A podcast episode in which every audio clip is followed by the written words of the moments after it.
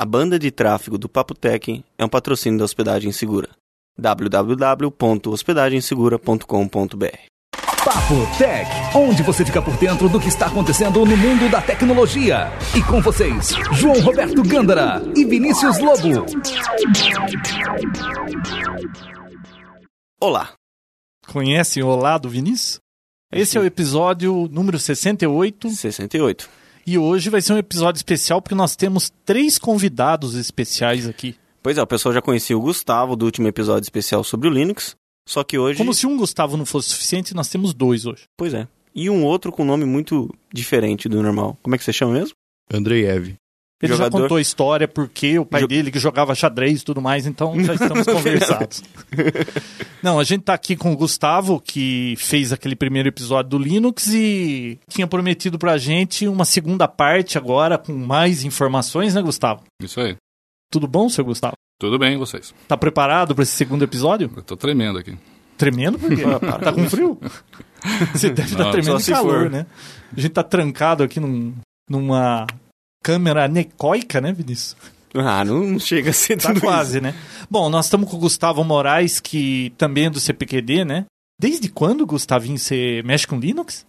É, cheguei lá no CPQD em 2000, né? É. Então comecei a mexer com Linux em 2000. Meu primeiro contato Ah, foi em e 2000. desde- Na época que você tava lá. Ouvi dizer que você era meu estagiário, Pois é, ouvi dizer, você não lembra de mim direito, né? viu? Nossa, e desde então você só isso, mexe com Linux. Não, eu sei que você mexe É, com outras não. coisas, mas você tá envolvido É, com com Linux. certeza. O meu trabalho lá, assim, digamos que mais da metade do que eu faço é em cima de Linux. Ah, É um mais Linux nessa área de cheat? segurança. Você se considera um Linux cheat ou não? Não, de Não, jeito não, nenhum. ele é corintiano chita. Né? Ah, tá Não, isso com certeza. Tá Tá lá. certo. E o Nur Nureyev, eu ia falar, o Andreev, qual a experiência você tem com Linux? Eu trabalho com administração o tempo todo com Linux há uns quatro anos. Ah, legal, então. Então, ó, tá o Gustavão aqui. Gustavão, porque ele é o, o, chefe da gangue. O chefe da e trupe. mais dois convidados que manjam aí de Linux e nós vamos participar desse É bate-papo gente que aqui não manja pra... praticamente nada. Não, de Apple você já viu no último episódio que eu não manjo nada, né? Sei lá, é. É, É. é. Não manjo nada de Apple. Aham. De Windows dá pra quebrar o galho, né? Então vamos aprender com o Gustavo o que a gente... É, Linux eu gosto, já mexi um pouco, mas nada comparável ao Gustavo. Vamos lá, Gustavo. O que que... O que Gustavo, primeiro conta pra gente, o que, É. que você preparou pra esse episódio aqui? Porque você lembra que no último episódio você achou que ficou faltando alguma coisa? Você viu É. que ele tem uma pauta, João? Eu vi, bem Nossa. feito, hein? Ó, vamos Eu preciso aprender com ele, né, fazer Aprende pauta. com ele, depois É. pede umas dicas. É. Mas antes de eu falar o que, que eu preparei, eu vou falar um pouquinho o que, que o Andreev preparou para vocês. Pra Vocês verem o tipo de, de nível de, de Linux Cheetah que você pode encontrar por aí, você tomar cuidado. É. O André quase não pôde vir para cá, então ele falou: Gustavo, eu não vou poder ir. Então, por favor, leve esse papel aqui pros dois lá autografarem para mim. O que, que é esse papel aqui? ah, isso aqui foi. Eu peguei o, o MP3 do primeiro episódio do Papotec, gerei um dump hexadecimal dele e imprimi. Então, se eles puderem autografar em Eu cima disso, eu vendo fico aí feliz. que parece vou passar um- para vocês depois isso aqui. Verdade, olha só. Não, isso não é nada. O, o ID, né, que também trabalha no CPQD, me mandou um e-mail esses dias e no fim do e-mail tinha lá um- uma sequência de hexadecimal, né? Aí eu mandei outro e-mail pra ele, ele me respondeu contra e-mail. Falei, caramba. Aí eu tentei olhar aquele hexadecimal, o que que era? Não achei nada, né? Aí eu falei, ô Id, o que, que é esse hexadecimal aí na sua assinatura? Ele falou, pô, você não tá reconhecendo? Presta atenção. Olhei e respondi pra ele, não faço ideia. Ele falou, pô, é o hexadecimal do Papotec naquela foto no museu da Intel. Nossa. tá usando como assinatura. Nossa, fala sério. Viu, ainda bem que tá em Exxon, porque o primeiro episódio é uma droga, fala sério. Ainda bem que não dá pra entender nada Aliás, eu olhando. acho bom a gente tirar do ar aquele episódio pra ninguém que conheceu agora querer ouvir o primeiro, tá? Eu acho que não rola. Capaz não. de, de- É, vamos mudar o nome, É, dar um pessoa errinho lá. se Bom, vamos em arrepender. frente. Nossa, legal essa notícia aí, né? Bacana. Poxa. Bom, então tá bom. Na verdade, assim, eu tentei, depois de ter ouvido, né, o que, que eu falei no primeiro episódio, algumas abobrinhas, mas na verdade eu deixei um monte de pontas soltas. E eu acho que algumas perguntas eu deixei no ar e acabei não respondendo. Então tentei colocar no papel tudo que faltava dizer, acabou ficando muito grande. A gente não vai conseguir esgotar tudo aqui hoje. E, assim, muitas das coisas que eu vou tentar falar aqui, eu não sou um especialista. Eu vou falar alguma coisa que tem a ver com economia, ou que tem a ver com direito, quer dizer, noções disso eu tenho. Eu não sou nem advogado, nem economista, né? Mas para tentar explicar um pouquinho desse fenômeno, justificar um pouquinho esse fenômeno, dizer de onde que vem, por que que serve, para que que serve o software livre, por que que as pessoas têm vontade de usar, usam, as empresas estão usando. Tá, né? Então você acha que não vai dar pra fazer tudo nesse episódio? Mas significa que nós vamos ter uma parte 3? Não, não, eu prometo que eu não vou atrapalhar Eu vocês topo, mais uma terceira isso. vez. Não, fechado já. Fechado, assim parte diante. 3 do, do episódio com o Gustavo. É, Próximo tá com mais Bom, cinco então- Linux Cheetahs. Mas, viu, antes de começar essa explicação toda, você não tinha... Você tá esquecendo de alguma coisa não, João? Hum, não. Causos do Papo Tech, tá? Hoje é episódio especial, Não, vai ter causa do Viu? Papoteca. Eu quero saber essa história, por que que você quebrou o pé pulando o portão? Ah, bom. Ficou faltando, né? Esse aqui é rapidinho, adendo. não vai levar 20 minutos pra contar, tá? Ah, espero que não, né? O pessoal reclamou, né? Pois é. Você lembra que eu falei que eu não tava querendo subir naquele muro pra pular quando houve todo o incidente do Bob Esponja, lembra? Porque você tinha quebrado o pé da última Não, vez. não tinha quebrado. Quando tava fazendo aquela casa, eu fui um dia tarde lá pra ver como que tava andando a coisa, né? E tava trancado o portão.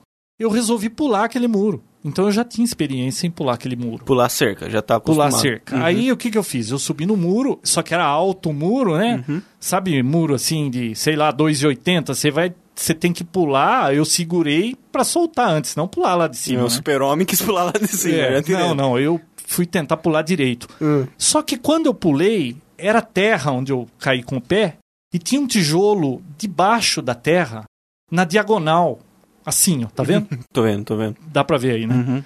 E a hora que eu pisei assim, o meu pé torceu. A areia saiu, o meu pé torceu nesse tijolo. Hum, Eu torci o pé. Faltava uma semana pra eu casar.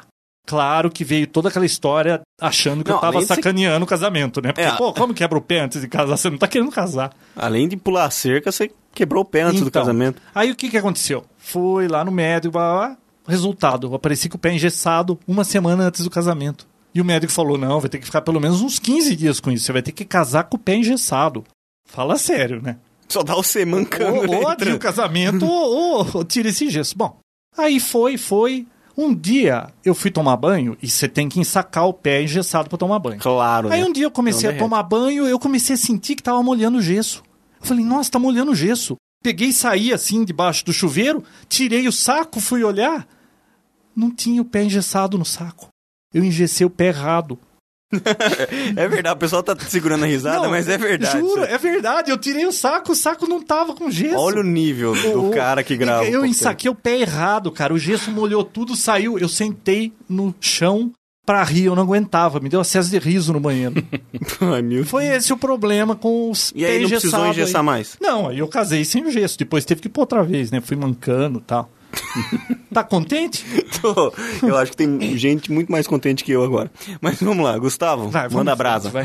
Então tá bom, vamos tentar ser sucinto aqui. Um- Uma das coisas que eu deixei soltas, eu acho, no primeiro episódio foi que eu tentei começar falando da, do conceito de software livre e do conceito de open source, né, o código aberto.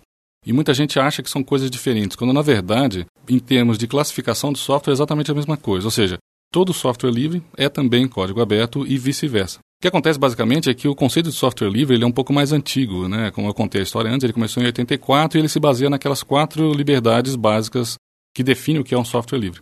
No final da década de 80, não, no final da década de 90, em 98, um conjunto de hackers que gostava de trabalhar com software livre, mas achava, eles queriam na verdade que as empresas passassem a usar isso, porque eles achavam que o modelo de desenvolvimento de software livre tinha vantagens pragmáticas que as empresas podiam aproveitar. Só que as empresas não aproveitavam porque elas se sentiam, sentiam um certo receio de, daquela ideologia que, que elas percebiam por trás do movimento de software livre. E também tudo que você fala aqui em inglês, né? Você fala que é free. Free em inglês tem dois sentidos. Pode ser grátis ou pode ser livre, né? Então as pessoas achavam que software livre, só- free software é um software grátis, quando isso na verdade não, não procede. Então, um conjunto de hackers que tinha essa vontade de passar isso para o mundo corporativo, eles se reuniram e foi uma decisão bastante pensada, caso, caso pensado, né? Eles sentaram, vamos, de- vamos dar um outro nome para esse conceito, um nome que seja mais palatável para o mundo corporativo. E numa reunião, alguém sugeriu... Ubuntu é um nome palatável? Não, o Ubuntu é uma outra história. né? Ah, pô, não, pode continuar. Eu só tava aqui. Ele vai Caco falar qual News. que ele usa, você vai achar mais É. interessante. né? É, bom. Então, eles, aí alguém sugeriu é, open source, código aberto. E eles falaram, legal, eu acho que esse é um nome bacana, né? E começaram a sair dali e contatar os repórteres que cada um deles conhecia e começaram a falar não mais em free software, começaram a falar em open source, né? E o nome pegou. Tanto é que se você vai hoje no Google e procura open source, eu não lembro, a última vez eu fiz essa conta, eu não lembro mais, mas acho que tem duas ou três vezes mais o termo open source na, no Google do que free software. No Brasil é inverso, é interessante. Se você procura software livre no Brasil, tem mais do que open source e código aberto junto. Agora, por quê? Né? Aí já é conjectura minha, né? Quer dizer, eu acho que em inglês o free software tem o problema de, de dubiedade, né, do conceito, e open source é um termo tão fácil de falar quanto free software. Já no, no em português, falar open source aqui no Brasil é meio, meio complicado. E você falar código aberto, eu acho que é um pouco mais difícil do que falar em software livre. E software livre no Brasil não tem problema de dubiedade de sentido. Então, acho que o termo ficou e, e no Brasil é mais comum a gente falar software livre. Então, assim, para fechar, em termos de conceituação, quer dizer, existem conceitos escritos de maneira diferente, mas eles acabam identificando o mesmo conjunto de programas, de software. Agora, existem dois movimentos ideológicos né, que são distintos. Quer dizer, o movimento do software livre é um movimento mais ideológico, mais voltado para a preservação daquelas liberdades e tudo mais. O movimento open source é mais pragmático, é um movimento mais voltado para as vantagens pragmáticas do modelo de desenvolvimento. Então, se você sabe dessas coisas, você escolhe o termo que mais te agrada. Se você não sabe, você usa o termo que você aprendeu primeiro. Basicamente é isso. Então, tem mais um detalhe que é o seguinte: é, apesar do termo free software ter aquela dubiedade em inglês, o termo open source também tem uma dubiedade que não foi óbvia de início, né? Que muita gente acha que para ser código aberto basta ter o código fonte disponível, o que não é verdade. Né? Você precisa também. Tem que ser aquele GPL, não é? Então, o GPL é uma licença de software, né? É, acho que vale a pena a gente falar um pouquinho disso também. Como que você sabe que um software é livre? Se você for voltar ao conceito, você vai, ah, esse software aqui me garante aquelas quatro liberdades, ou as, os dez critérios que a definição de open source prega, né, que tem que ter. Então você vai lá ver como é que você decide se aquele software te dá ou não aquelas quatro liberdades. Normalmente, a maior parte do software que você vai usar, você pode usá-lo em função dos direitos que estão expressos na licença de uso do programa. Né? Software comercial ou software livre. Né? Todo software você usa, pode usar ou não, em função dos direitos que a licença lhe concede. Né? Existe um conjunto de licenças, que são chamadas licenças livres, porque elas são as licenças que garantem aquelas quatro liberdades do software livre para os usuários do software. Né? No então, último episódio que você hum. participou, você falou dessas quatro Falei das quatro liberdades. Falou, a gente pode né? retomar aqui, quer dizer, para hum. fixar. Para o software ser livre, você, o usuário tem que ter a liberdade de usar o software para qualquer propósito, tem que ter a liberdade de poder estudá-lo, e para isso ele tem que ter o código-fonte, tem que ter a liberdade de poder redistribuí-lo e a possibilidade de modificá-lo. Essas são é. as quatro premissas. É, é, mas esse software, a, a, palavra software livre abrange não só o Linux, mas qualquer outro sistema operacional, né? Que seja licenciado sob uma licença livre, né? Tem mais você, alguma coisa além de Linux? Livre? É. Tem. Hoje em dia, por exemplo, o Solaris, que é o Unix da Sun, você uhum, deve lembrar dele na época do CPQD. O Sim. CPQD usou bastante Solaris, né? Mas a Solaris não era aberto, era? Agora é. Faz um ou dois anos a Sun Microsystems ah, é? liberou o código do Solaris. Por, lembro sobre... que a gente tinha licença disso aí, tinha, né? A gente então pagava. é uma coisa recente. É uma coisa recente, é ah, coisa de tá. um ou dois anos. A, a Sun Microsystems, ela tem um novo presidente a, a questão de um ano, se eu não me engano, e ele já veio com uma ideia de liberar, quer dizer, transformar em software livre todos os assets de software da Sun. Então, sistema operacional, Java, tudo aquilo que é de software que a Sun produz, ou já é software livre ou vai se tornar software livre. A Sun está ganhando dinheiro com o quê, então? Com as estações? Ela continua vendendo estações? Continua vendendo hardware. Ah, Na verdade, tá. isso é uma estratégia dela. É, a estratégia é a seguinte: ao liberar o software, ela, a vontade dela com isso é de fazer o software ficar mais disponível. As pessoas vão passar a usar mais. Na verdade, ela estava perdendo o mercado. Assim como todos os produtores de Unix comercial estavam perdendo o mercado para o Linux, vários deles já não existem mais, quer dizer, não se vende mais. O Solaris era, há muitos anos atrás, o mais difundido dos Unix comerciais. Então a ela percebeu que ela também não ia segurar a onda, quer dizer, o Linux ia abocanhar todos os Unix, porque em última instância o Linux é um Unix, né? Ela decidiu falar, bom, já que eu não posso vencê-lo, vou me juntar a ele. Mas me juntar de que maneira? Vou fazer mais ou menos o que ele faz, vou me transformar em livre também. E com isso ela conseguiu criar uma comunidade de usuários de Solaris livre agora. Agora, não basta só liberar, quer dizer, a ação, na verdade, ela, ela, investiu bastante recentemente em inovações em cima do Solaris. O Solaris hoje tem umas, umas facilidades muito interessantes para os Unix que no, no, Linux, por exemplo, ainda não tem. Né? E... O usuário de Linux pode pegar um Solaris e ele vai se sentir em casa? Vai. Você tem o Solaris, você tem o Linux, você tem alguns BSDs, né? O BSD tem várias vertentes, tem FreeBSD, OpenBSD, NetBSD. Existem alguns outros sistemas operacionais livres, geralmente eles são derivados do Unix, né? E quando a gente fala esses nomes, a gente está falando basicamente do kernel. Por cima do kernel você tem todas as aplicações, e as aplicações hoje, basicamente, você tem as mesmas aplicações rodando em cima de Linux, ou de BSD, ou de Solaris. Né? Você vai usar o OpenOffice para trabalhar com Office, vai usar a mesma shell, a mesma interface de gerenciamento de janelas e tudo mais. Então, você pode não sentir muita diferença usando um sistema operacional ou outro sistema operacional. Né? Por baixo do pano eles podem ser um pouco diferentes, mas para o usuário final que vai usar um desktop como esses sistemas operacionais, não vai ver muita diferença. Agora, eu não posso ter um software livre que rode Windows. Você não pode ter um software junto com um código fonte aberto funcionando em Windows? Pode, pode. A maioria dos softwares, não digo a maioria, não sei se é a maioria, mas grande parte dos softwares livres de sucesso que são mais conhecidos, né? Você pensa no OpenOffice, os temas de banco de dados, MySQL, Postgre, sei lá, Firefox, tudo isso é software livre. Mas Ele roda tanto no tem- Linux. Não tem nada a ver com freeware, né? Freeware é um termo que é comumente confundido com free software, não é a mesma coisa. Freeware, se, se você for lá, lá no, no Wikipedia, por exemplo, lá tem um- uma página do Wikipedia que fala todas essas definições. Freeware significa software grátis. Então, freeware, o free aí é de grátis mesmo. Então, você tem, por exemplo, o PKZip. O PKZip é um freeware. Ele é um software fechado, você não tem acesso ao código-fonte, mas ele é de graça. Assim como o IE da Microsoft. Você baixa o IE e você não precisa pagar pelo IE. Você paga pelo Windows, bom, aí você baixa o IE e usa. Eu uso o IE, às vezes, em cima do Linux, em cima do Wine, que é um emulador de Windows que roda em cima do, do, do Linux. Então isso tudo é freeware. Para ser free software, você tem que ter o código-fonte e aquelas liberdades, né? Mas esse software que eu falei, por exemplo, Firefox, OpenOffice e tudo mais, você roda em cima do Windows também. Então você tem um monte de software livre hoje que roda em cima de Windows. Só uma pergunta, eu sei que não tem nada a ver com, com a sua pauta, mas você falou de Wine. O Wine, ele não infringe em nenhum momento no licenciamento do Windows para você usar softwares rodando é uma parte emulada, né? Meio que emula o Windows e consegue rodar os softwares do Windows. Ele não infringe em nenhum momento? Você precisa ter uma licença de Windows, Não, você não precisa ter licença do Windows. porque você usa as bibliotecas e tudo mais do Windows para isso, né? Na você precisa ter uma, verdade- uma partição. Na do- verdade, o que, que é o Wine? instalado. Até onde eu entendo, tá? Eu não sou muito é, entendido do Wine em si, né? O Wine chama Wine is not an emulator, né? Na verdade, é uma brincadeira, é como Nossa, GNU, né? tudo no, nesse mundo é assim. É, é. GNU é... GNU is not Unix, né? Yeah. Uma série de siglas recursivas, né? Isso é um barato que o pessoal, os hackers gostam de, de fazer. Mas o, o Wine, o que, que ele faz, até onde eu entendo? Ele é um emulador do Win32. O Win32 é aquela camada, é aquela API do Windows, né? Então você instala o Wine em cima do Linux. Aí você tem o quê? Você tem uma camada de abstração em cima do Linux que vai prover todas as chamadas de sistema do Windows implementado em cima do Linux. Então você consegue, em cima disso, colocar um software tipo o IE, né, a- o, o Office da Microsoft, roda em cima. Ele, ele acha que está rodando em cima do Windows. Né? Ele chama uma função É. que tem no Windows e o Wine que está emulando. Não é perfeito ainda, né? Eu uso para poucas coisas, o Word Viewer, alguma coisa assim.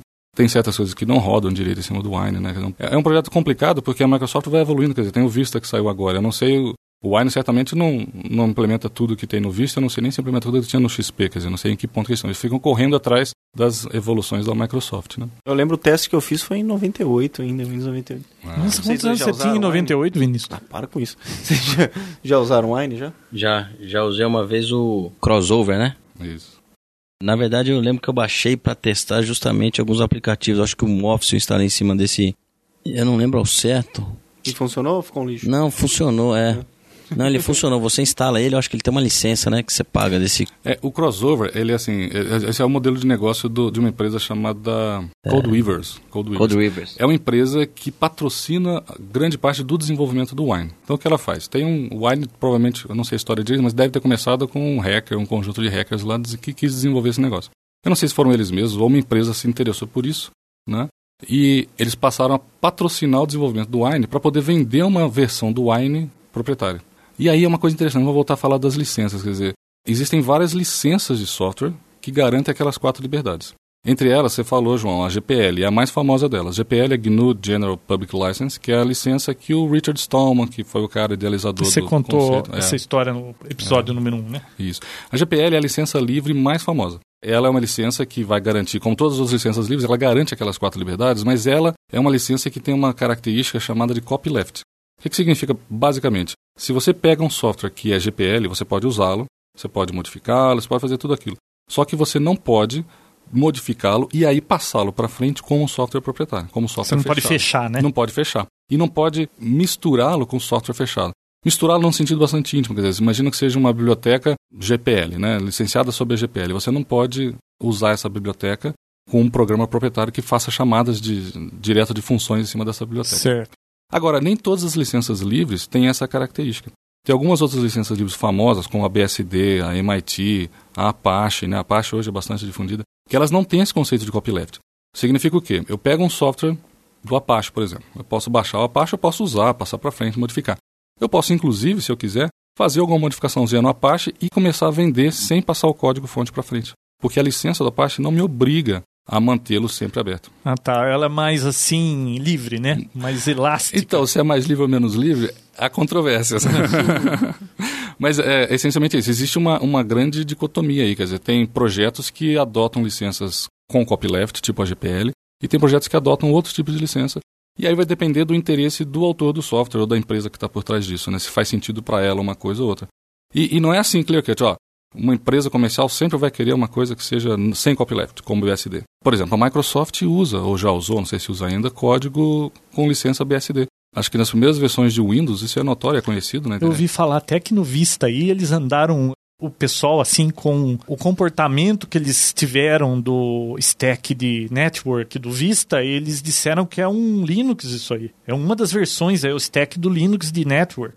Não deve ser do Linux. É, talvez tenham falado que fosse do, BS, do FreeBSD ou É, alguma, BSD, eu não me lembro agora da onde, mas era Porque de o- software livre. Porque o Linux é GPL. Então elas não, ela não poderia não, fazer ela isso não legalmente. poderia estar fazendo isso. né? Mas ela poderia fazer isso com o FreeBSD. Eu não sei se procede essa versão, tá? Eu já ouvi falar que no começo, as primeiras versões do Windows, eu não sei qual versão de Windows. Eu vi muito isso no antiga, Security. Now podcast Ah, é? Do podcast é muito Steve- bom. Então, ele que estava falando isso Bom, agora. então- Inclusive o último episódio dele foi bem legal porque ele está falando daquela interface do Windows lá aqui. O AC, né? Uhum. É User Account. É isso? Qual que é? o- É aquela telinha que enche o saco toda É, hora. eu não me lembro da Fica- sigla. É. Fica abrindo. Ele tá falando pergunta. dela muito interessante, ele falando do ponto de vista de segurança. Eles concluíram que o Vista realmente hoje é o sistema operacional mais seguro de todos eles. E esse Steve Gibson tá falando isso, deve estar sabendo o que tá. Tem falando. né? coisa trás. né? Então vale a pena dar uma conferida nesse último podcast deles. Legal. Bom, então em termos de licença, é isso, quer dizer, você tem a, a GPL, você tem algumas outras licenças que são copyleft, tem várias outras que não são copyleft. Hoje a gente tem uma proliferação muito grande de licenças livres, tem acho que mais de 50. Depois eu passo o link para vocês, vocês colocam lá o Nossa, tem pra- de tudo quanto é sabor, né? É. Na verdade, isso é um problema, né? Quer dizer, quando uma empresa vai querer, ou algum projeto vai querer decidir que licença usar, enfim, tem 58 licenças para decidir? O que ele vai fazer? O pessoal tá, tem um movimento aí para tentar pra convergir para um, um conjunto pequeno. É Você duro precisa- quando você tem muita opção, fica Isso. complicado escolher, né? É, até para escolher você tem que entender tudo. Quando dizer, tem uma só, você reclama. Quando tem- que nem o Windows, É. né? Todo mundo reclama. Agora, quando tem demais, reclama que não tem convergência, viu? Mas é, sei Nunca lá, ninguém está satisfeito. Se tivéssemos três ou quatro licenças, estaria coberto todo o universo de possibilidades é, que fazem sentido, né, de, de licenças de software livre. Então é isso, quer dizer, o jeito mais fácil de você saber se um software é livre é você olhar para a licença sobre a qual ele é, ele é Licença é aquela telinha que aparece que tem um monte de coisa escrito que você rola a página que todo mundo faz assim, É. next, next, É, next. a licença é, um, é o contrato É. jurídico que... E que tudo que, que você lê passa, ou não. você dá next e no fim você descobre que você instalou o software e mais o Google Bar, né? É, Vinícius? é. eu tava falando com o João, o, aquele, aquela barra do Google é que nem o urologista, né? Quando você vai ver, já foi, né? A instalação não tem como, eles colocam em todas as instalações hoje, tem a Não, hoje mesmo, sem querer, eu cliquei um next, quando eu vi, eu falei, pô, eu vi Google Bar, que não tinha back. Falei, Não, pronto, é um lá vai sem o Google volta, Bar filho. de novo. É um caminho sem volta. Vai lá, Gustavo. Então tá bom. Eu acho que o, o ponto principal que eu queria tocar hoje, de novo falando, eu não sou economista, nem sou advogado, mas já li um tantinho e gosto de dar meus pitacos quando vocês me deixam, né? Então, falar um pouquinho por que, que é interessante, ou por que, que as empresas se interessam tanto em usar quanto em desenvolver software livre. Fica de graça. Então, esse é um aspecto, né? Mas não é o único aspecto. Vamos tentar entender. Mas a maioria, o chamariz do negócio é esse, né? Exatamente. Só Bom, vou, pô, vamos não vou começar pagar por nada aí. por licença, não vou pagar nada por cliente, porque cada cliente pro Microsoft, pra Novell é uma fortuna, Já né? que você está falando disso, isso aí você deve ter ouvido falar. Aquela história de que a Microsoft lançou um marketing que usar o Windows saía mais barato do que usar o Linux por causa do pessoal especializado em TI, bababá, bababá. Procede aquilo? Você lembra dessa história? Eu lembro, eu lembro. Procede isso? Há controvérsias. A controvérsia. Ah, pra Não, quem eu acho vai que- perguntar? Ó, esse aqui é. não, não, é para quem eu poderia Não, eu não- perguntar para dizer. ele. Eu mesmo desconfiei da Microsoft, É. agora perguntando para ele, talvez ele soubesse. eu- Não, eu não posso dizer que não proceda, porque assim, essa questão não tem uma resposta única. Se o custo de um negócio vai ser TCO, né? Total Cost of Ownership. Eu já tive que fazer uns estudos de TCO na minha vida profissional, né? E a conclusão a que eu acabei chegando é a seguinte, olha, quando você lê um estudo de TCO numa revista, né, especializada, você tem que olhar muito bem em cima de que contexto eles fizeram aquela pesquisa. Bom, é uma empresa de tecnologia ou é uma empresa de manufatura? Ela usa. Tem pessoas que entendem de tecnologia, ou as pessoas não entendem nada de tecnologia, qual é o software que elas estão usando, enfim. Uma série de contextos, e aí ela faz um cálculo de TCO que vale para aquele contexto. Se você mudar uma dessas N variáveis que você tem nesse contexto, o cálculo pode acabar chegando, não servindo para você. Então, a maior parte desses estudos, eles têm tantas variáveis E aí o contexto é tão diferente do seu que acaba não sendo útil. E assim, você pode jogar para qualquer lado. O estudo que eu me lembro agora, mais famoso que a Microsoft fez, né, ou, ou lançou, falando que o TCO dela era mais baixo que o do Linux, inclusive falava do Apache, que é o software livre hoje de maior sucesso, né? Que é um servidor web que detém quase 70% do mercado de, de, servidores web do. Falou em web server Apache. É Apache, né? E aí ela mostrou que num contexto específico o TCO era mais baixo. E não é que ela estava errada, provavelmente naquele contexto fazia sentido. Só que o, o universo que ela usou é, era tão específico. Era polarizado. É, eu li uma série, isso faz muito tempo, eu não lembro mais, mas eu li uma série de artigos é, refutando aquilo, mas cada um deles falava, essa, essa variável aqui ninguém faz desse jeito, não existe esse contexto. E é verdade, quer dizer, então o TCO, ele vale, mas para aquele contexto específico. Se você for fazer, você tem que fazer na sua empresa o seu estudo de TCO. Por isso que eu digo que há controvérsia, quer dizer, há casos e há casos, né? Então a questão do, do... Por que uma empresa se encanta pelo Linux? Então, vamos esquecer um pouquinho das empresas que desenvolvem software. Vamos pensar uhum. em uma empresa qualquer, né? Para que, que ela usa software? Para que, que uma empresa usa software? Hoje todas as empresas usam software, mas qual é o papel do software para uma empresa? Se for pensar bem, o software é uma ferramenta, ele é uma tecnologia que habilita a empresa a executar o negócio dela. Assim como o telefone, o celular, né, a maçaneta da porta, são todas tecnologias que te habilitam. que não é legal. Nunca tinha pensado nisso. A gente tá falando isso porque trancaram a gente nessa sala e a gente não sabe como vai sair ainda. Eu sei a preocupação que ele está tendo. Mas tudo é tecnologia. A gente então costuma dizer que tudo isso são tecnologias habilitadoras de negócio, né? Para uma empresa qualquer. E o software é também o software de escritório, o software, o sistema operacional que roda nos servidores da empresa, o web server, enfim, tudo isso é tecnologia que habilita a empresa a executar o negócio dela, que muitas vezes não tem nada a ver com software, né? Pode ser uma empresa de, de é fábrica. uma ferramenta de trabalho. É uma né? ferramenta. Agora, existe um critério muito interessante que as empresas usam para identificar como que ela deve encarar aquela tecnologia. A tecnologia ela é diferenciadora ou não de negócios. O que é uma tecnologia diferenciadora de negócio? Uma tecnologia ela é diferenciadora quando ela confere uma vantagem competitiva para a empresa em relação aos concorrentes dela. Vamos pensar um caso concreto, vamos pensar no Google. Ele não vende software, ele vende software como serviço. Né? Ele vende serviço, vende propaganda, mas ele usa muito software. Né? Vocês sabem, né? isso é notório, que ele tem centenas de milhares de servidores, todos eles rodando Linux, um Linux customizado por eles, deve ter banco de dados, eu não sei se eles usam banco de dados ou usam alguma coisa mais customizada por eles, mas eles basicamente são uma empresa que tem muita necessidade de investir em software. Mas nem todo software que roda nos computadores do Google é diferenciador de negócio. Vamos pensar no, no back-office lá, nas pessoas que estão desenvolvendo. Eles usam Linux no seu desktop para desenvolver, eles têm que ter ferramenta de desenvolvimento de software, tem que ter ferramenta de escritório, como um Office da vida, não sei se eles usam Office lá, mas alguma coisa semelhante. E-mail, os sistemas operacionais de todos os servidores deles.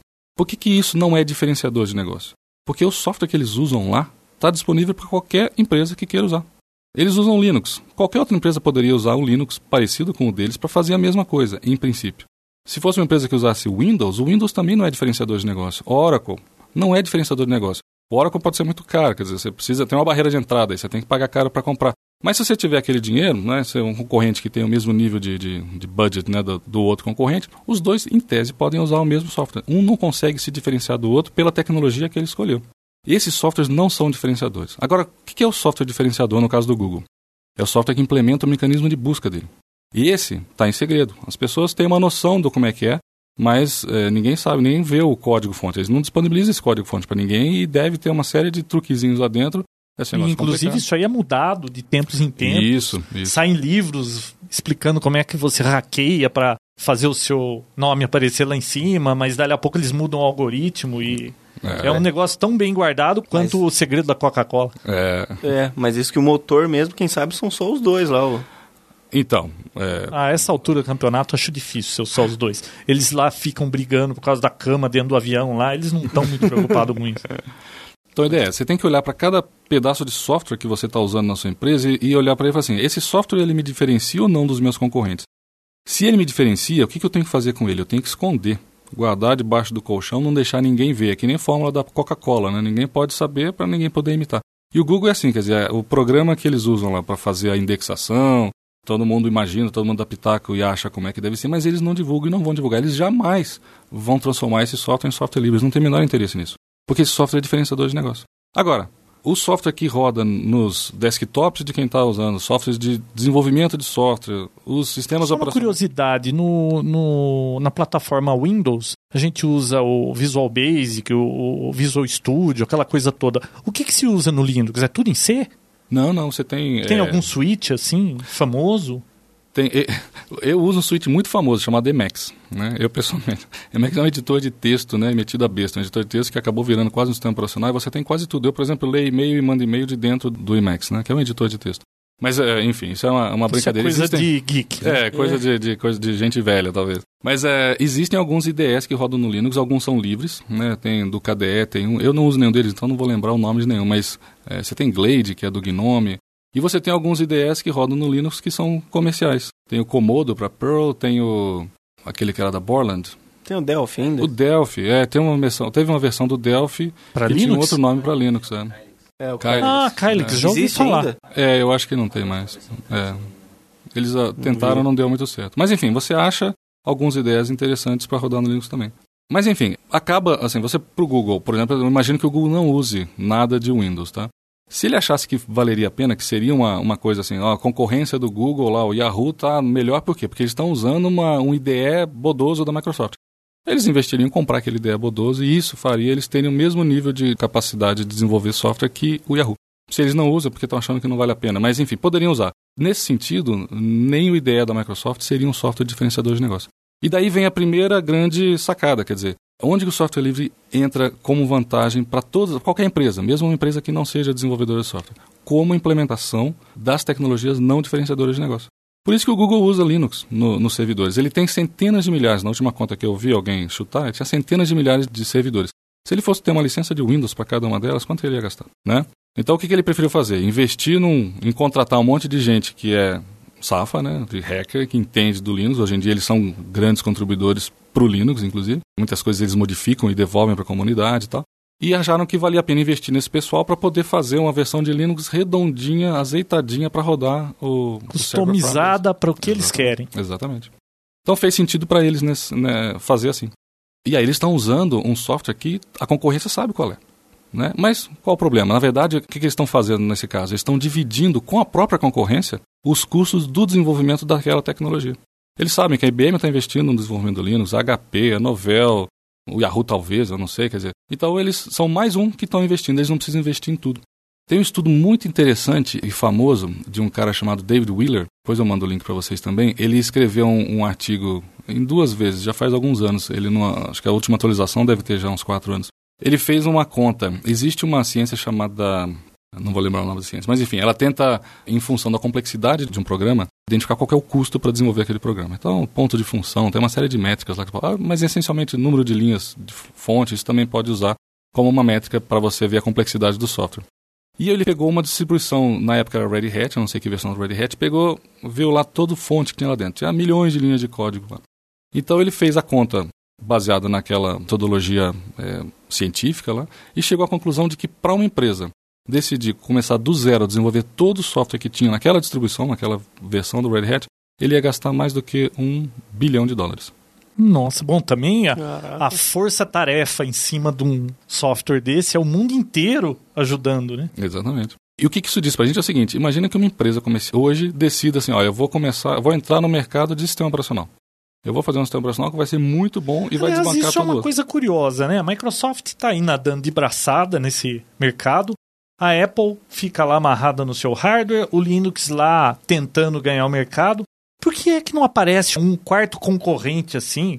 Sei lá, IBM, HP, sei lá. É tão difícil assim isso? É difícil, em primeiro lugar, por esse valor que eu te falei. Quer dizer, se for uma empresa fazer um desenvolvimento do zero, imagina que ela não queira usar nada pronto. Bom, não queira... quem a gente conhece que tem bilhões é a Microsoft. A Ela já Microsoft. tem um. Que bobagem, desculpa. Ela já fez o dela, mas já fez há muito tempo, né?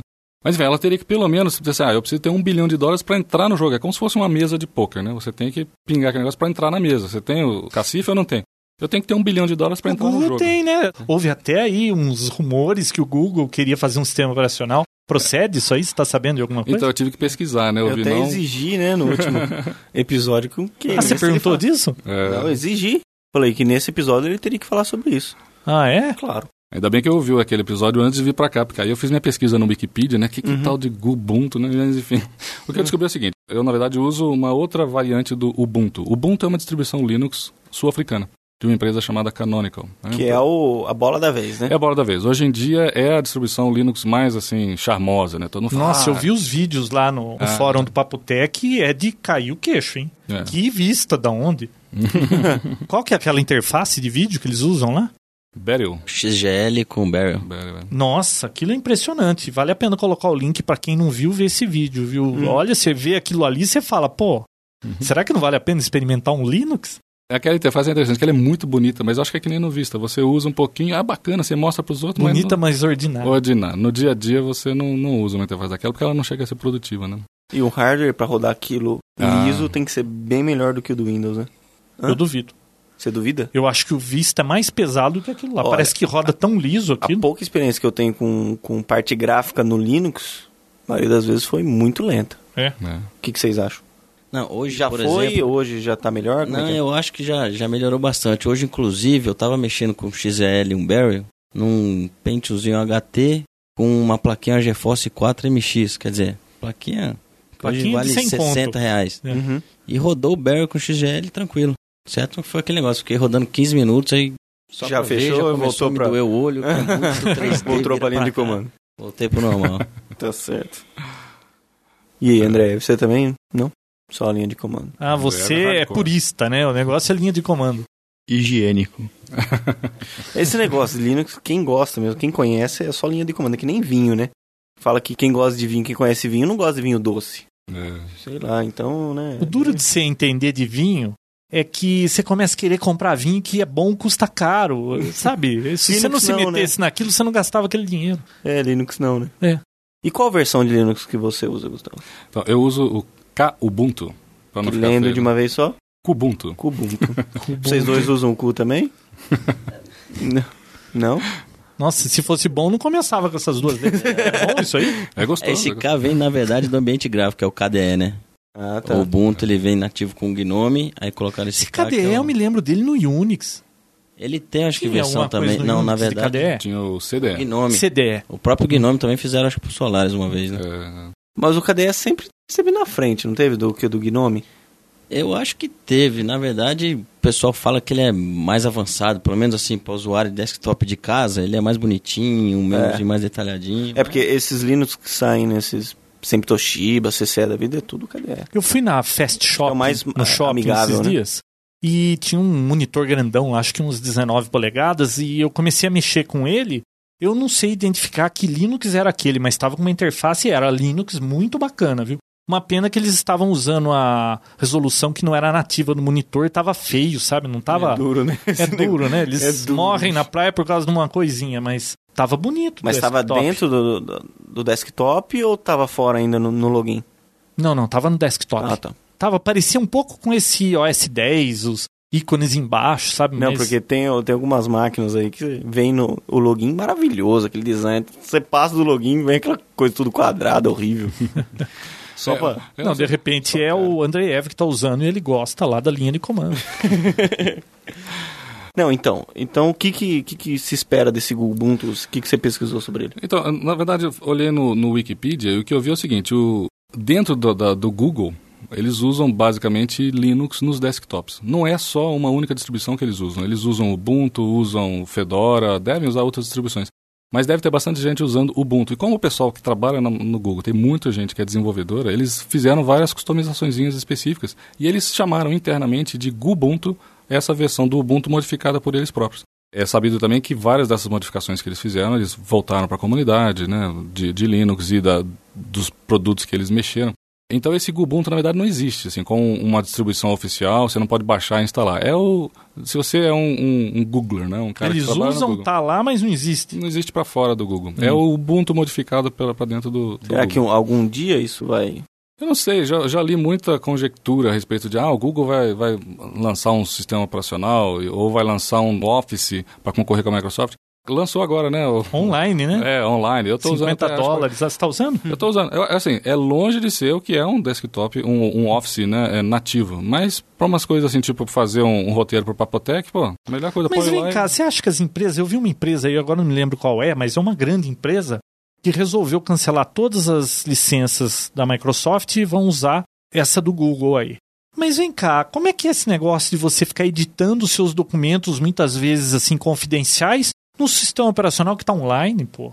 Eu sei que eles vão, é claro, garantir a segurança, mas, pô, não é meio estranho? Você tá com um documento seu que tá editando online, você fala, pô, será que alguém não pode estar tá capturando esse negócio e tá caindo na mão de um concorrente? Não é estranho você ter uma grande empresa e querer mover tudo para um, Não, pra um que pior. sistema online? Imagina se eles esquecem de fazer o backup naquele dia. Não, não, isso eu duvido. né? É estranho, quer dizer, inclusive tem colegas meus que acham que não, não, isso não é absurdo, né? Por causa da questão de segurança. Eu não sei, é tudo uma questão de contrato. Você vai ler o SLA, eu, na- no meu modo de ver, tá? Você vai ler o SLA do Google lá e falar, ah, isso aqui é assim, eles garantem o sigilo, garantem que isso aí não vai ser passado para ninguém. Você está pagando para eles, Só uma curiosidade. Aparece o cadeadinho lá em cima, a hora que você- aparece. É, Aparece? É, é tudo assim. É criptografado. É. Ah, tá. É, então, assim, você tem que confiar na criptografia. Você confia isso para trabalhar com o seu banco, então aí, enfim, é a mesma coisa. É que o meu banco eu trabalho à vontade e se sumir dinheiro de lá, o problema é do banco, eles que se virem, né?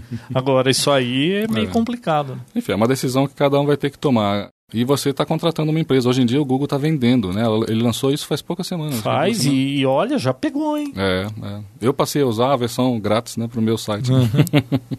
Muito bacana. Mas enfim, se você vai colocar lá por questão de segurança ou não, eu acho que até uma questão importante, mas dependendo da empresa, ela não tem nada que seja sigiloso. Eu conheço empresas que no Google com certeza está mais seguro do que dentro da Ah, própria empresa. exatamente, exatamente. É.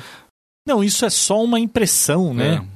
Tá Ah, no o choque poder, do né? novo, né? Você É. fala, pô, eu tô editando um arquivo meu, vamos dizer assim, ó, eu acabei de descobrir o ovo do Colombo aqui e tô editando lá, pô, será possível que não pode ter alguém lendo o que tô escrevendo e pegar essa informação sigilosa e obter vantagens? É, só tô aqui Não, conjecturando. É, então, é- são novidades, são coisas, são teorias novas, né? Que nem Viu? Eu tenho que justificar o que eu gastei naquele Office Student lá e Home, que eu tenho três cópias. Tá certo. Mas eu acho que o, o problema principal nesse caso específico do, do Office na web, né, é muito bacana porque ele já está muito melhor do que os Offices para web que a gente tinha de alguns anos atrás.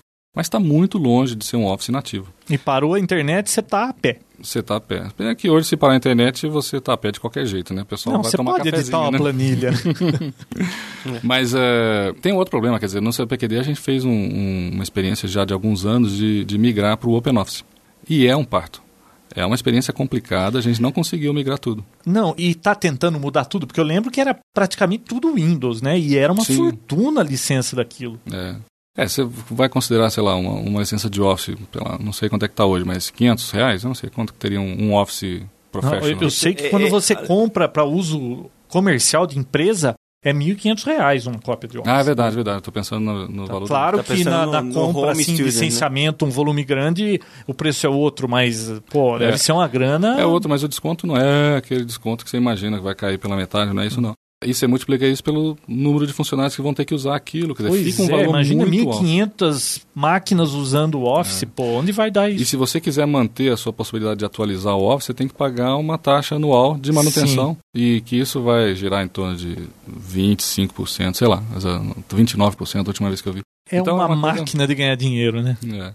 Mas ainda assim, quer dizer, você tem o, o lado é, financeiro, né? Mas você tem vários outros custos relacionados à adoção de um software, que não é só o custo Treinamento, curva de aprendizado. Mas Curva esse Open. Office, se eu começar a usar hoje o Open Office, você acha que eu vou ter dificuldade? É alguma coisa assim que tem barreiras para você usar ou, ou não é tanto? Vai depender da pessoa, João. É, eu, por exemplo, nunca tinha usado o Office da Microsoft. Então, quando eu comecei a usar o OpenOffice, eu não tive um, um choque de... Né? No Ah, choque do usando- novo, né? É, Você começou ali. Foi né? novo, mas eu não tinha nada parecido com aquilo antes. Agora, para quem usa o Office eh, no dia a dia e é um hardcore user, né, que sabe de tudo do Office, ele vai xingar bastante, porque não está no mesmo lugar do menu, tem funções que não existem, tem funções que são feitas de maneira diferente. Então é a questão do novo, é a questão da, da resistência à mudança natural das pessoas, né? Você provavelmente, 95% das coisas que você faz com o Office, você consegue fazer com o OpenOffice, com uma forma diferente. Agora, essa resistência, na verdade, ela impõe um custo adicional à troca, que você não considera só no financeiro. Quer dizer, você vai trocar, você vai deixar de pagar aquele custo, mas você vai o enfrentar um- feedback dos funcionários, eles vão começar a chiar e Isso. aí É. você sabe como é que é tanta gente chiando, Eu né? sei. Você sabe, muita né? dor de cabeça com essa Tivemos bastante, Qual que era a principal reclamação?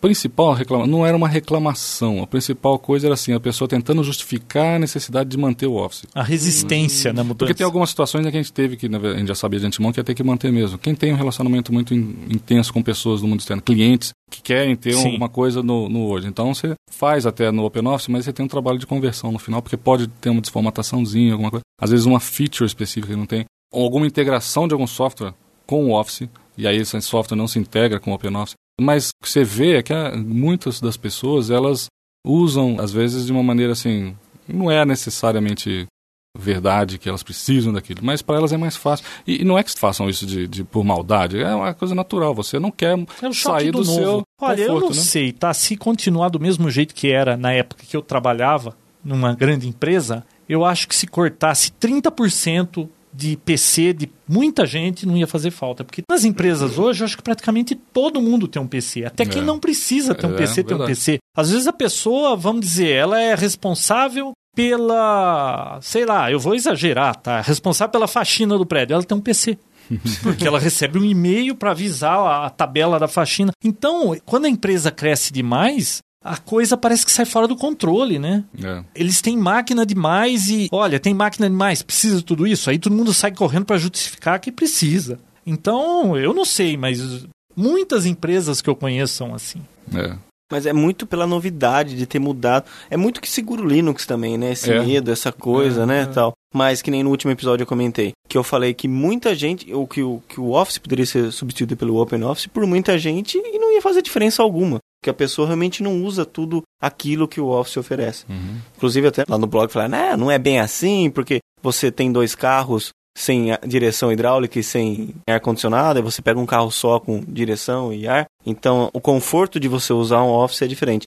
Mas eu acho que depende muito da utilidade, depende da É, eu pessoa. acho que quem é usuário, como ele falou aí, avançado, o cara, ele escreve... O dia inteiro o dia inteiro, Word. ele escreve artigos, ele é o editor, ele não sei. Pô, esse cara pode se dar o luxo de ter o melhor dos Uhum. mundos, né? Mas a maioria não precisa disso. Tem muita gente que nem usa, ele só visualiza, né? Olha, lê o que É. precisa. Tchau. E nem é só isso, quer dizer, você pode virar um hardcore user no OpenOffice também. É, existem Sim. pessoas que usam o OpenOffice há vários anos e sabem de tudo naquele negócio lá. E para elas, elas teriam a mesma dificuldade em mudar para o Office do que uma pessoa vindo do Office para o OpenOffice. Só que como você tem muito mais gente no Office, a, a diferença é essa. Na verdade, Fica como puxando- padrão de mercado, É, né? É. é bem assim. Vamos fazer um, um detour aqui, depois se der tempo a gente volta para fechar. Eu queria terminar de falar por que, que as empresas de software decidem liberar seus programas. Mas vamos aproveitar esse gancho que você deu, tentar entender por que, que o Linux não pega, né, nos desktops. Ah, então, a né? pergunta que eu gostaria de fazer para vocês todos aí de Linux é: se o Linux é de graça, que para mim é o maior chamariz pro Linux é porque é de graça. Você sabe que quando é de graça o cara pega até o ônibus errado, né? Mas parece que isso não é bem verdade para software, sistema operacional. Se o Linux é grátis, ele é tão bom quanto dizem que está hoje. Ele é bonito, tem interface amigável, tem praticamente tudo quanto é software para todos os gostos. Por que, que ele tá lá nos 3? Quantos por cento de market share Deve hoje? Continua por aí, né? disso, é. Por que, que as empresas não falam, pô, peraí, vamos mudar para o Linux, agora dá, vamos mudar, vamos usar o OpenOffice. Por que, que a coisa não pega? É de graça, pô. Esse negócio de ônibus de graça aí, você viu a indiana aqui que aconteceu com ela, né? É, nós falamos aqui, É. né? O fato de ser de graça, na verdade, o que é de graça é o custo da licença. Mas você paga vários outros custos, né, como eu estava falando, para você adotar qualquer software que seja. Você vai, pode até não ter necessidade de ter treinamento, mas você certamente vai ter algum custo, pelo menos no seu tempo, de aprender a usar esse novo software. E esses custos que muitas vezes são escondidos, se você, eh, a teoria econômica vai dizer que na verdade você deve levá-los em conta para verificar e tentar entender por que, que as coisas pegam ou não pegam. Você pode ter uma coisa que seja de graça, mas é tão difícil de usar que aí ninguém vai querer usar, vai ficar muito mais caro. Né? O tempo dela tem valor também. Mas não me parece que o Linux está tão difícil de usar Não. assim, né? Mas é uma questão de percepção também, que tem vários fatores, né? Você tem marca, né? Uma coisa, um, por que, que a Coca-Cola vende mais do que a X-Cola? É, é quase a mesma coisa o que tem lá dentro da garrafa, mas a Coca-Cola tem a marca Coca-Cola que vale 50 bilhões de dólares, sei lá. Mas você tem os custos é, psicológicos, né? A mudança e tudo mais. Tem aquela Você- história do amigo, né? Ah, o meu amigo usa o Office, o outro usa o Office, o outro usa o Office, eu vou usar o Isso. OpenOffice, eu tenho uma dúvida, vou perguntar para quem? esse é um do, eu acho que é uma das explicações mais consistentes desse negócio, que é a famosa, eu acho que é a lei de Metcalfe, alguma coisa assim. Depois eu vou confirmar e coloco lá e mando o link para vocês. Como é que se chama Existe já uma filosofia em é cima teoria, disso? É uma teoria, é uma teoria é, científica, uma matemática, como é que chama isso? Os efeitos de rede. Vamos pensar na telefonia. Imagina que de repente, ou, ou na, na, internet, alguém decide, não, bolei aqui um protocolo que não é o IP, mas é muito melhor que o IP. E eu quero vender para sua empresa. Não, você não precisa mais falar o TCP/IP, essas coisas, não, porque eu tenho um protocolo que é muito melhor. Custa o mesmo preço de, de imaginar que você tivesse que pagar pela pilha TCP/IP dos sistemas operacionais, você custa o mesmo preço, mas ele é 100 vezes melhor. Você ia usar? Não ia. Com quem que você ia falar? Né? É. Na verdade, assim, é uma coisa telefônica. Dizer, antigamente, quando começou o telefone, as pessoas tinham várias empresas. Cada empresa tinha sua rede telefônica. Então, você contratava de uma, você podia falar com 100 vizinhos. Se você comprasse da outra, você ia falar com os outros 100 vizinhos. Mas você quer falar com os 200. Então, naturalmente, quando você tem uma tecnologia que o número de usuários da tecnologia Quanto maior o número de usuários Já está estabelecido, né? Não, e, e, quanto maior o número de usuários, maior o valor que a tecnologia vai ter para você, porque não é só intrínseca da tecnologia o valor, mas também o número de pessoas que estão usando a tecnologia. Isso aumenta o valor dela para você. Então a tendência natural é que uma das tecnologias né, concorrentes acabe se expandindo e comendo as outras. Aconteceu com o caso notório VHS Betamax, né? Sim, a guerra. Provavelmente vai acontecer agora com Blu-ray e, e, HD DVD, eu acho. Quer dizer, a tendência natural é que. Não, só um update nessa história da guerra HD, DVD e Blu-ray. Nesse mês aqui agora, o Blu-ray vendeu, vendeu, muito mais. mais. que o HD DVD. É eles... Acho que tem mais títulos em Blu-ray hoje do que. E eles estão dizendo que a desculpa no mês passado era que quem comprou um PlayStation 3 ganhava lá um cupom que ele podia comprar o disco, que aquilo foi levado em conta. Esse mês não tem nenhum cupom, porque já venceu tudo e vendeu mais. E um figurão da Sony lá disse que em três anos o Blu-ray está estabelecido e o HD DVD morreu. Ah, eu vou... aposta, hein? Estarei vivo para ver. Viu? Mas é, voltando a esse assunto, eu acho que vai muito também do comodismo do ser humano, sabe? É. Ah, já tá funcionando, sabe? Não tem esse negócio de querer ficar mudando. Eu acho que isso aí, é, toda essa luta aí de ah, é, o Linux não, não progride, o Office continua mandando. No Brasil, que é um país de terceiro mundo, Rússia, China, pô, o preço de um Linux de um Office, vamos ser realistas, é o mesmo o usuário caseiro aqui no Brasil, ninguém compra licença. É tudo. Você sabe que o vendedor de PC da esquina vai entregar o PC já com tudo. A pessoa compra um PC Vem com o Windows XP, que fica dando aquela reclamação que não é genuíno. Uhum. Vem com o Office, vem com tudo. A pessoa muitas vezes nem faz ideia de que ela teria que pagar por aquilo. Ela comprou um computador, ela não quer saber, ela não vezes, tem essa informação. Acho que está implícito, é uma coisa e só. E ela tem lá o Office. XP, né? Então você já vai chegar e falar, pô, usa o Linux. É de graça. Bom, mas eu já paguei meu computador, tá lá com o Office. Mas, mas você, você muita deve... gente que, só cortando, muita gente que usa o WinZip todo mundo quase que usa o WinZip nunca imaginou que o WinZip é um software pago, poxa. É, então é um fica meio que, né? Uhum. É um software pago que onde você vai procurar para baixar na internet vem zipado ah, e pá. quando você abre tem um arquivo lá serial e o cara põe. É, é bem assim mesmo. Você viu recentemente, teve uma pesquisa aí da Abis, aquela entidade que fica verificando se tem empresas usando software pirata, coisa assim. Uhum. Ela lançou uma pesquisa que foi feita em relação àquele PC conectado, aquele projeto do governo de Sim. subsidiar empresas que produzissem PCs a baixo custo. Que o vem governo vinha com Linux?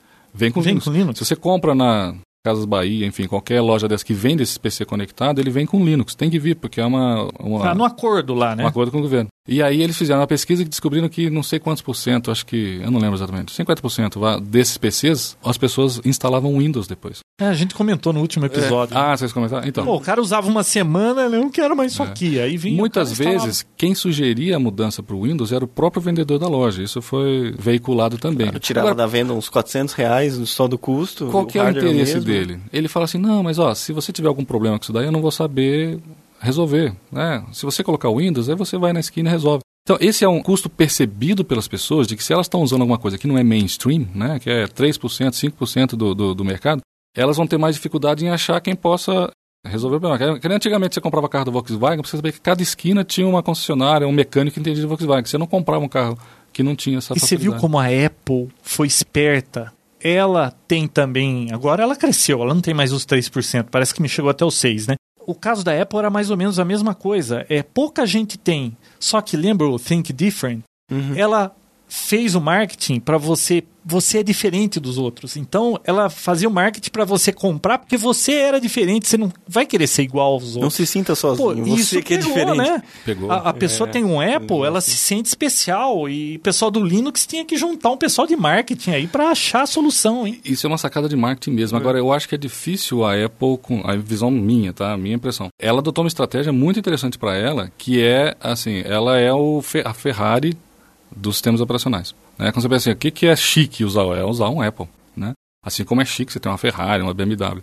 Agora, você consegue imaginar que um dia todo mundo vai poder ter uma BMW ou uma Ferrari? Aí não vai ser mais chique. não vai ser mais chique. Então, na verdade, a Apple, ela tá, no caso dos, dos computadores e tudo mais, mesmo sistemas operacionais, ela está focando em que mercado? No mercado das pessoas que são aqueles early adopters, aqueles que querem da tecnologia mais nova e a tecnologia mais chique, né? Então, dificilmente ela, eu, a minha visão, né, a impressão, ela vai ter um mercado muito grande. Ela vai continuar vendendo caro para as pessoas que estão dispostas a pagar caro para poder ter aquilo que há, teoricamente, de melhor. Não é como as distribuições Linux fazem o seu mercado, a sua, seu marketing, seu- o marketing delas é diferente e vão tentar atingir um outro mercado. Agora a gente fala aqui no desktop porque é o que a gente vê no dia a dia, mas se você vai dentro de uma, de uma empresa maior, tem seus servidores, no mercado de servidores aí não é essa discrepância toda. Não, servidores, eu acho que Linux está bem, né? Linux está muito bem, é, já desbancou vários Unix. Se você somar todos os Unix, isso é mais do que Windows, em termos de servidores, né? Se você contar cada sistema operacional diferente, o Windows está na frente, mas com pouca margem, eu acho, de Mas também eu acho que quando você está falando de servidor numa empresa, ah, os servidores, aquilo não é para uso geral. Quem toma conta daquilo? O pessoal de TI. Pessoal de TI são as pessoas entendidas em informática. Normalmente, quem está envolvido com TI em grandes empresas, eles, lógico, que mexem com Linux e eles vão poder dar conta do recado, né? É. Então é aí que eles usam o que é melhor, né? E nesse caso, quer dizer, o Windows ele chegou atrasado no caso do servidor, né? Porque antes do Windows chegar nos data centers das empresas, você já tinha um monte de Unix lá dentro. E o Linux, ele não tem no DNA dele o Unix, mas ele tem na alma dele, enfim, ele é um Unix. Para quem já trabalhou com Solaris, com HP UX, com AIX, trabalhar com Linux, qualquer distribuição, não é muito difícil. Desde Então- que usa linha de comando. É. Hoje em dia você não precisa usar mais muita linha de comando, apesar de que você Ah, mas sabe, é você gostoso, agiliza né? bastante. É, é muito rapidinho. Fazer aqueles pipes de seis comandos assim, o pessoal fica, nossa. É, mas querendo ou não, isso segura um pouco o mercado, né, do Linux. Como chamava? Era Spoof, Snoopy? Como que era um comando legal de rede, Snoopy? Snoopy no Solaris. Snoopy, né? era legal esse comando É, aí, é. dá pra você ver muita coisa. É.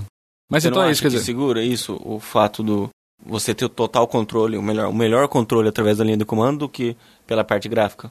Porque se você tiver um Linux que você pela parte gráfica faça tudo simples, tudo fácil, eu acho que pegaria mais ainda o mercado. Mas acho que ninguém Há tá muito com vontade. viu? Quando Porque quando você tem mexe- experiência com teclado, putz, Não, eu sei, mas o, o próprio pessoal que mexe, que desenvolve, não tá muito interessado nisso, em facilitar tanto assim, né? Não, sabe Principalmente para servidor. Quando você pensa em administrar uma única máquina, um único servidor, faz sentido você ter a facilidade de interface gráfica, você não precisa lembrar de qual arquivo de configuração que eu vou mexer, qual comando que eu vou dar. Você vai fuçando nos menus, você acaba achando tudo lá e resolve. Agora, quando você tem que gerenciar ou você tem que administrar um conjunto de dezenas, centenas de máquinas, você não vai entrar máquina por máquina. Ah, eu quero fazer uma modificação agora que tem que afetar todas as máquinas. Sim. Você Uhum. não vai entrar uma por uma para fazer. Você tem que automatizar esse processo. E aí, automatizar alguma coisa que você possa fazer editando um arquivo ou executando um comando em cada máquina é muito mais fácil na linha de comando do que na interface gráfica. Automatizar processos interativos gráficos é mais complicado do que automatizar processos interativos de linha de comando ou de edição de arquivo. Visão de um administrador de sistemas, né, de... de até quem de- usa de um máquina, Word, né? se o cara conhece bem aquilo, ele tá editando um texto, ele não quer ficar pegando em mouse, Ah, é é tudo no comando, é, É, tudo gosta shortcut. mundo shortcut. usa Word, usa o Latex, né? Opa, é, bom. Vocês usam, né? Edita no Emacs Vocês e não lembram roda disso? no LaTeX. É.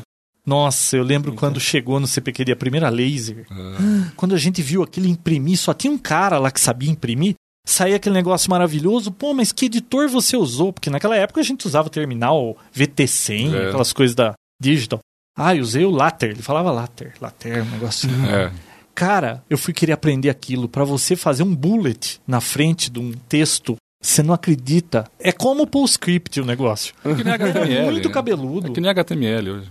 É, mais ou menos né? isso, é. Era um pouco menos verbal. Não, mas naquela época a gente não estava acostumado Não com isso. tava, então, é. pô, você ia fazer uma folha para imprimir bonito. Eu lembro que eu fiz uma impressão de um artigo, mostrei para amigos, eles vinham aquilo, nossa, é uma impressora isso. Puxa, mas parece um livro. Numa Escreveu época. seu nome várias vezes, assim, na sequência? Não, não, não foi esse tipo de coisa. Numa época que as impressoras eram matriciais, pô, você chegava uma impressão a laser, aquilo era uma Ah, revolução. mas isso é muito tempo atrás, né, João? Não, não é muito tempo atrás. Acho que Eu você já lembro. tinha nascido. Mas aí, Gustavo, qual é o próximo assunto da sua pauta aí? Então, para a gente fechar, que já está muito comprido, eu comecei tentando explicar algumas teorias que tentam mostrar por que, que as empresas, em geral, têm interesse em usar software livre. Então, a gente viu que elas têm interesse em usar software livre para implementar suas tecnologias não diferenciadoras. Mas e uma empresa de software? Por que, que as empresas de software têm interesse em liberar seus, seus softwares, né? Você pensa numa empresa, capitalismo, dinheiro. Exatamente. O né? que, que vem na cabeça Você libera, pessoal? você não consegue vender licença mais, e aí É. como é que você ganha dinheiro, né? É interessante, quer dizer, à primeira vista parece um paradoxo, mas na verdade a licença é uma forma de você ganhar dinheiro. Você tem várias outras formas de você ganhar dinheiro. Você pode vender contrato de suporte, que é o que, por exemplo, a Red Hat faz. Todo software que a A Red versão Hat enterprise deles, é a né? versão Enterprise. Todo software que a Red Hat desenvolve, ele coloca sob GPL ou qualquer outra licença livre. Então, ele não tem um asset, ele não tem como cobrar licença dos seus produtos. Posso só fazer uma pergunta? Quando você fala disso, você está pagando para ter o sistema operacional Linux com o suporte do pessoal da Isso. Red Hat. Isso envolve a instalação, porque você imagina, pô, você está pagando e a pessoa que compra não sabe nada de Linux. Por telefone, o pessoal ajuda do zero até o final da, da instalação do servidor? Ou não? Você tem que ter o conhecimento, instalar e depois, se tiver alguma dúvida, aí sim eles vão te ajudar. Isso é uma pergunta que às vezes Sim. a pessoa não entende nada de Linux. Pô, eu vou nesse que é de graça, que eu não manjo nada, ou vou comprar por uma e eu tenho suporte, talvez eu até consiga mexer sozinho.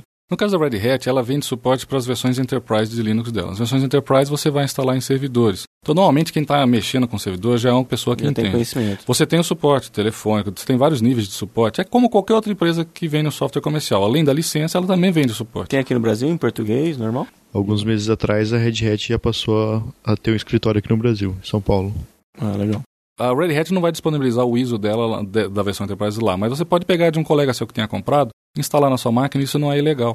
O software é livre, você continua podendo fazer isso. Só que ela vai colocar alguns empecilhozinhos, quer dizer, ela- não vai distribuir para qualquer um as atualizações, os patches de segurança, o que quer que Sim. seja na, nos pacotes dela. entre aspas, ativado como o Exatamente, XP, o Invista. exatamente. Mas, por exemplo, lá no CPQD a gente tem algumas licenças compradas e a gente usa em várias outras máquinas também. Isso não é ilegal. Por que, que a gente não paga licença para todos? Porque existem algumas amarrações. Por exemplo, se você vai usar Oracle em cima de Linux, que é uma plataforma realmente comum hoje, a própria Oracle hoje roda tudo em cima de Linux lá, a Oracle ela só homologa a versão Enterprise do Red Hat e eu acho que a da, da Novell, a SUSE também. Uhum. Então, se você não estiver executando o Oracle em cima de algum sistema operacional homologado pela Oracle, quando você for abrir um chamado na Oracle, você pagou o suporte da Oracle.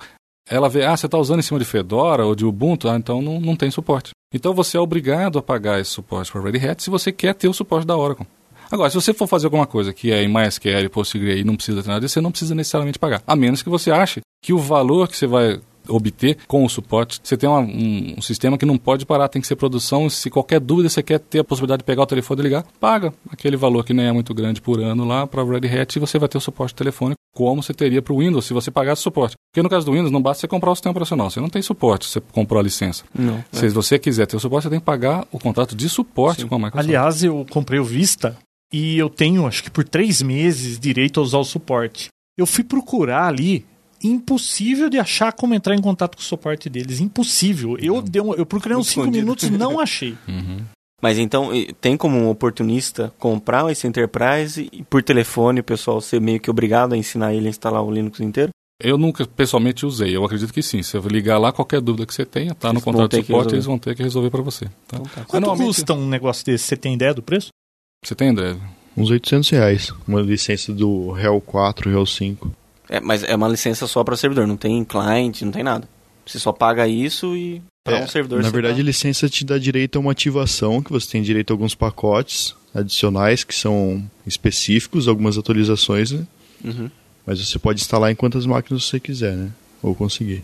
Mas você só vai ter suporte para uma. Se você pagou uma, Sim. você tem suporte para uma máquina, né? Uhum. É, Mas não tem limite de clientes que vão se conectar a esse servidor. Não, não. É livre não. totalmente. É, então, tá. é. Mas então, voltando, por que, que a empresa Então, gostaria de deixar o- livre? Então, uma forma, quer dizer, no caso da, da, da Red Hat, ela viu que ela podia ganhar dinheiro não vendendo licença, mas vendendo suporte. Na verdade, a maior motivação para uma empresa em geral, né? Tem duas grandes motivações, eu considero, para uma empresa liberar o software. Vamos tentar dar exemplos aqui. Uma delas é ela ganhar mercado.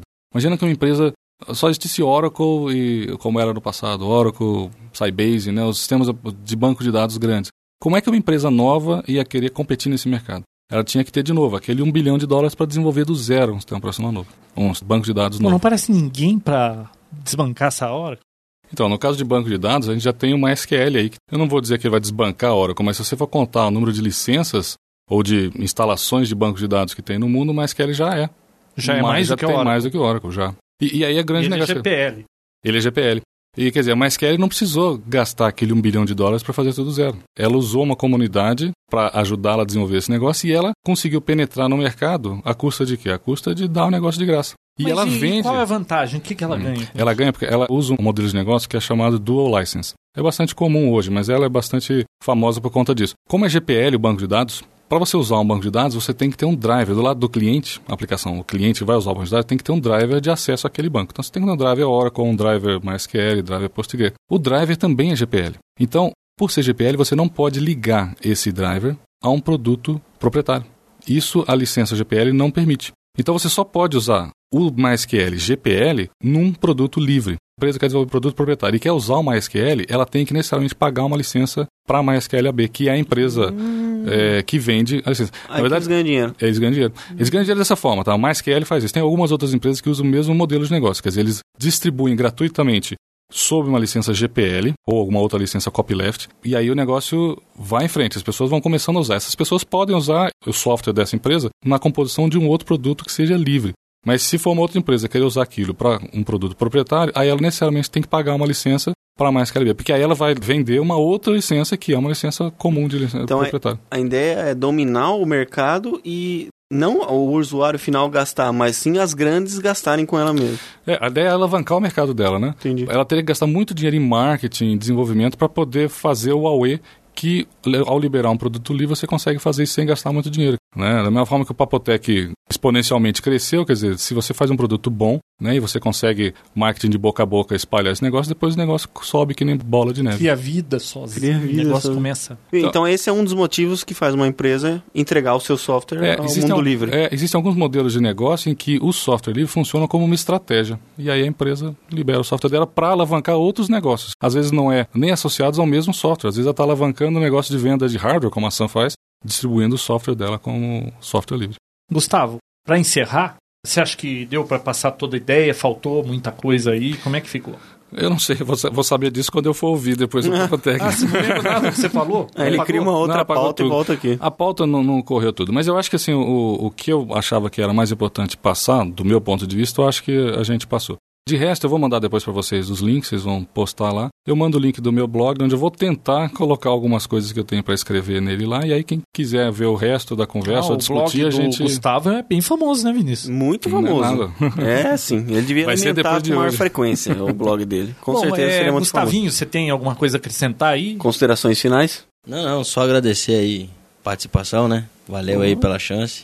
E o Andriev, alguma coisa a acrescentar? Só agradecer a oportunidade pela participação, embora um pouco pequena, né?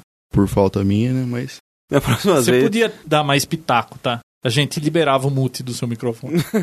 vamos ver, numa próxima ocasião. Não, na próxima ele volta com o Gustavo também. Bom, outra dois. coisa que eu queria comentar, eu vou acrescentar um tópico no fórum, porque já tem Vista, tem Vista versus Mac, né? Uhum. Eu vou colocar uma chave de tópico lá, Linux. Eu odeio Linux. Legal. Você odeia o Linux. E o pessoal que quer falar desse assunto vai comentando ali, porque tem muita gente que gosta de falar de Linux, né? E Ô, aí convido Gustavo. o Gustavo, o Gustavinho, o Andreev a participar lá também, né? Gustavo aceita ser o moderador? Moder- Eu não sei nem moderar, cara. Não, aprende.